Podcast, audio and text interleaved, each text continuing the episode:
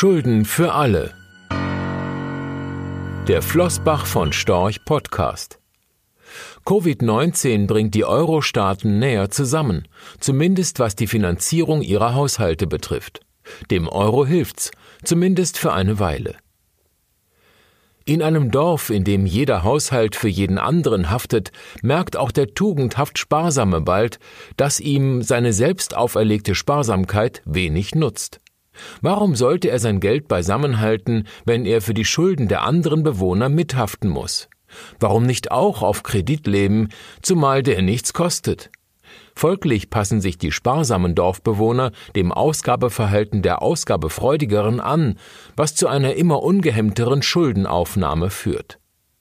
Die Gläubiger bleiben entspannt. Aufgrund der gesamtschuldnerischen Haftung sind sie gerne bereit, den bonitätsmäßig schwächeren Dorfbewohnern Geld zu etwas höheren Konditionen zu leihen, da letztlich ja ohnehin die Gemeinschaft haftet.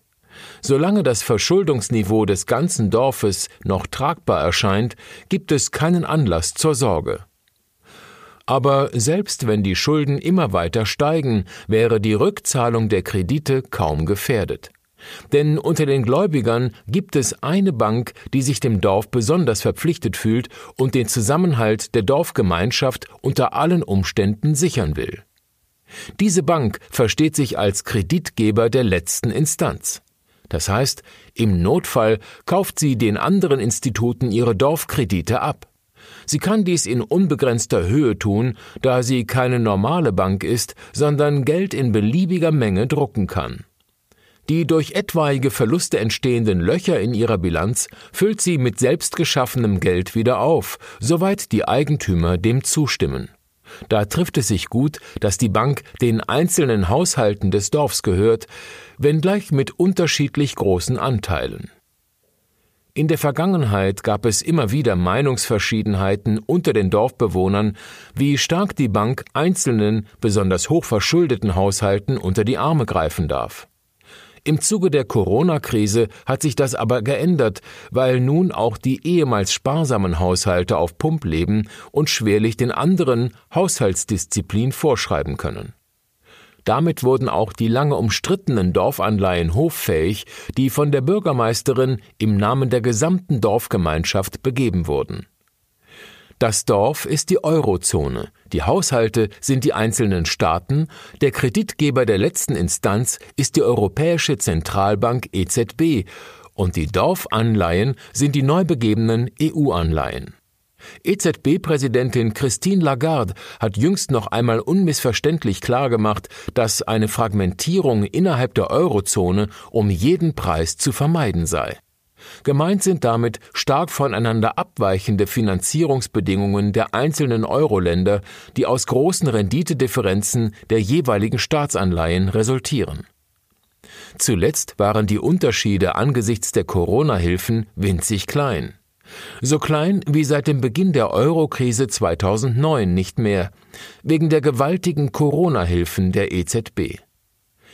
Wenn es Lagarde, die eine erfahrene Politikerin ist, gelänge, die vermögenderen Dorfbewohner zu überzeugen, dass die Häuser im Süden dauerhaft unter den Folgen der Pandemie litten, die EZB also den Corona-Hilfsmodus einfach konservieren würde, dann wäre die Gefahr eines Auseinanderbrechens der Eurozone für längere Zeit gebannt.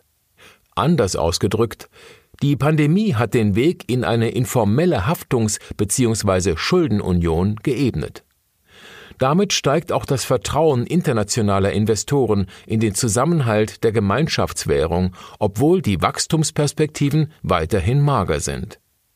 Allerdings bedeutet eine informelle gesamtschuldnerische Haftung noch keine echte Fiskalunion. Im Vergleich zu den Einzelländerwährungen bleibt der Euro ein fragiles Gebilde, das durch eine am Rande ihrer Legitimation operierende Notenbank zusammengehalten wird.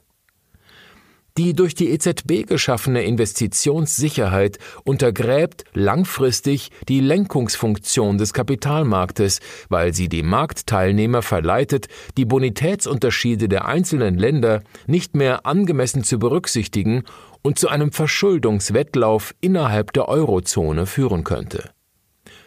Die künstlich geschaffene Euro-Stabilität trägt also letztlich den Keim einer erneuten Krise in sich, die hervorbrechen dürfte, wenn die Verschuldung in einigen Ländern völlig aus dem Ruder läuft.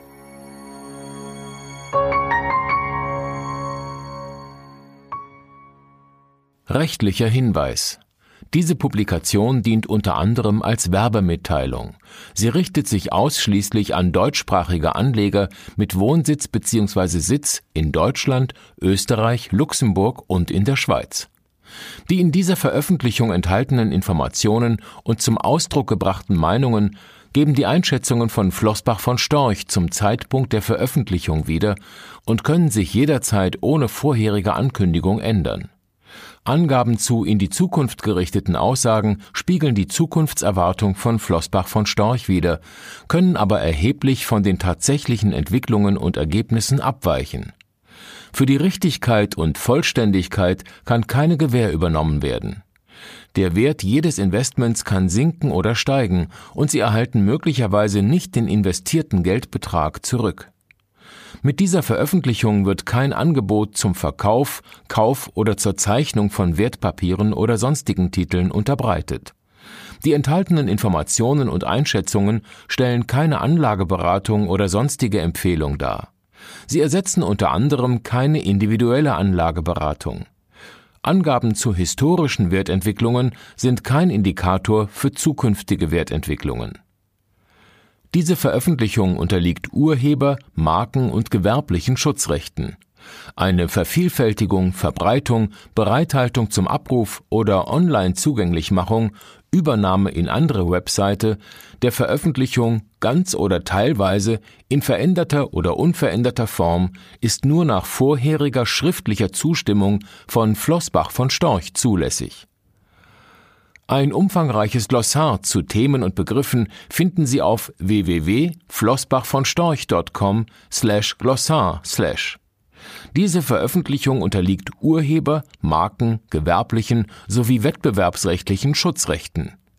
Copyright 2020 Flossbach von Storch. Alle Rechte vorbehalten